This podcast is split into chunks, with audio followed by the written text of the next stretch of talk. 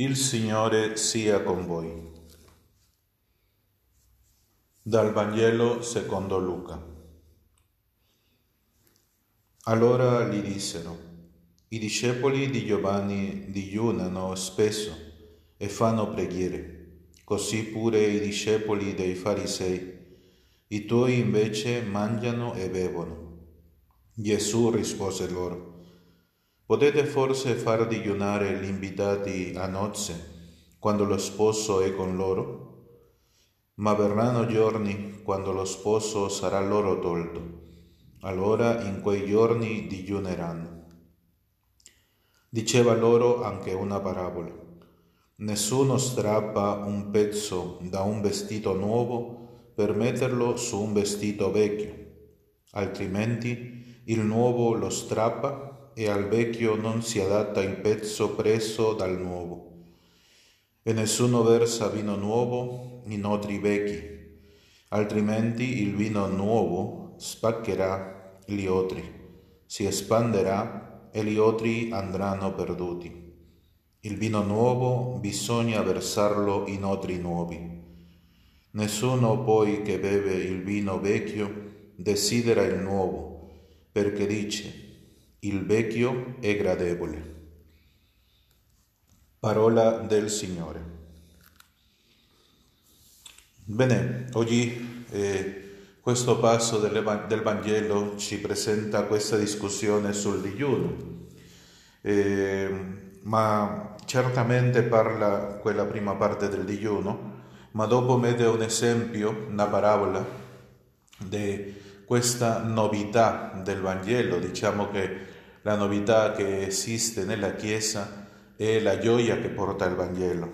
Perché possiamo dire questo? Perché Cristo parla certamente di un digiuno che esiste non soltanto nel tempo di Quaresima o nel tempo del Venerdì Santo soprattutto, che è anche, può essere nel tempo di Avvento come una preparazione che facciamo tutti i cristiani, Parla di un digiuno nel senso di che la vita è vuota quando Cristo non è presente, che abbiamo fame quando Cristo non è presente. E che fame abbiamo? Abbiamo la fame di che la nostra vita è, diciamo, senza sapore, senza, eh senza senso, in poche parole. Eh, perché? Perché certamente oggi eh, lui dice, no? e questo esempio di eh, queste nozze, perché nelle nozze sempre riempie la gioia e quando riempie la gioia l'uomo è impossibile che non sia partecipe di questa gioia.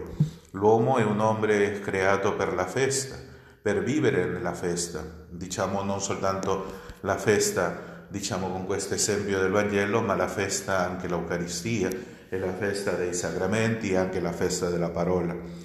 E per questo il Vangelo parla di questi otri, perché certamente noi sappiamo che il vino, eh, quanto più vecchio è, è più gradevole, ma quando, eh, quando non è, eh, diciamo, quanto è più recente, eh, non è tanto, no? veramente può essere buono, ma non tanto.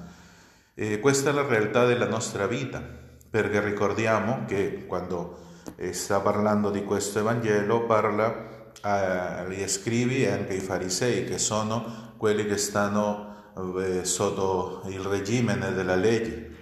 E quando questo regime della legge ti mette soltanto normativa senza la grazia, che è la novità che Cristo ha portato a tutti noi, soltanto la vita è uno sforzo per questo oggi questa novità impiega non soltanto la novità di Cristo, perché certamente il Vangelo non è nuovo, il Vangelo è scritto da tanti secoli no? e anche, diciamo, anche possiamo sapere di memoria tutti i brani del Vangelo, anche quelli che studiamo, tanto Bibbia, teologia e tutte queste cose, a volte sappiamo tutto quello, ma e, dove è la, la, la, novità del Vangelo? La novità del Vangelo è che quando entra nella vita, vuol dire quando Cristo entra nella nostra vita, eh, si trasforma la vita stessa e si trasforma il recipiente, no? eh, diciamo il vasoio, dove è la vita, dove sarà messa eh, diciamo l'acqua nuova o in questo caso il vino, il vino no? e il vino diciamo eh, messo in un vasoio o in questo caso otri nuovi e questi otri sarebbe il nostro essere perché il nostro essere deve essere rinnovato in Gesù Cristo per portare la gioia della grazia di Dio e della fede. Perché la prima lettura, eh, sempre della, ai Colossesi, della lettera ai Colossesi, mm, parla di questo come Dio entra no, in tutta la vita dell'uomo.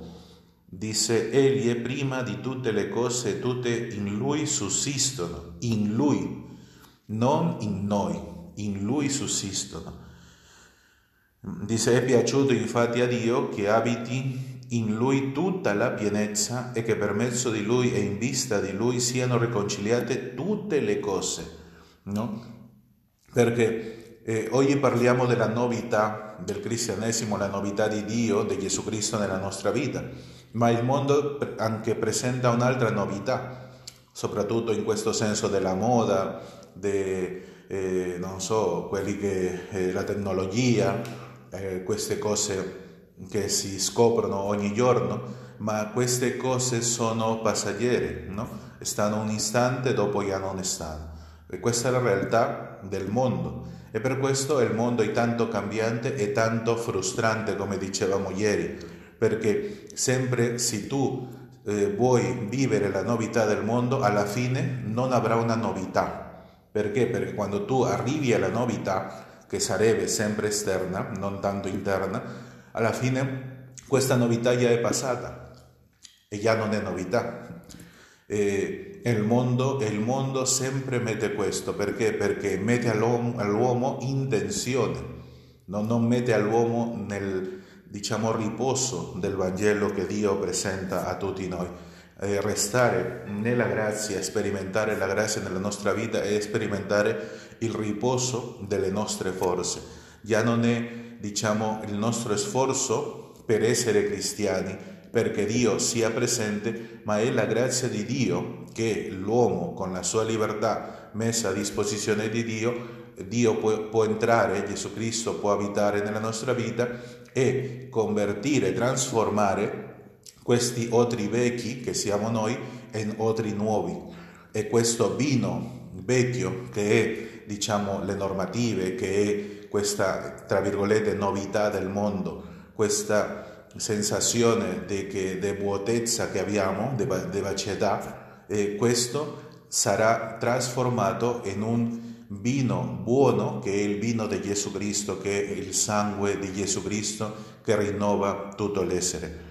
Bene, oggi questa realtà spero che possiamo accoglierla nel senso di che possiamo vivere questa grazia di Dio nella nostra vita, che eh, anche, come dice la fine del Vangelo, se, se, siamo, se abbiamo assaggiato questo vino vecchio, che è il buono perché è più antico, no? non ritorniamo al vino, diciamo, senza tanti anni, questo vino nuovo. Perché? Perché il vino vecchio è il vino, diciamo, che abbiamo sentito dell'azione di Gesù Cristo nella nostra vita e il vino nuovo è il vino del mondo, un vino passaggero, un vino che certamente è possibile di bere, ma non è satisfattorio, non è gradevole. Eh, ma con Dio è un vino che possiamo dire che riempie l'uomo all'eternità. Per questo viviamo in questa novità del Vangelo, perché questo vino buono bisogna di otri nuovi, ma questi otri nuovi lo fa Gesù Cristo.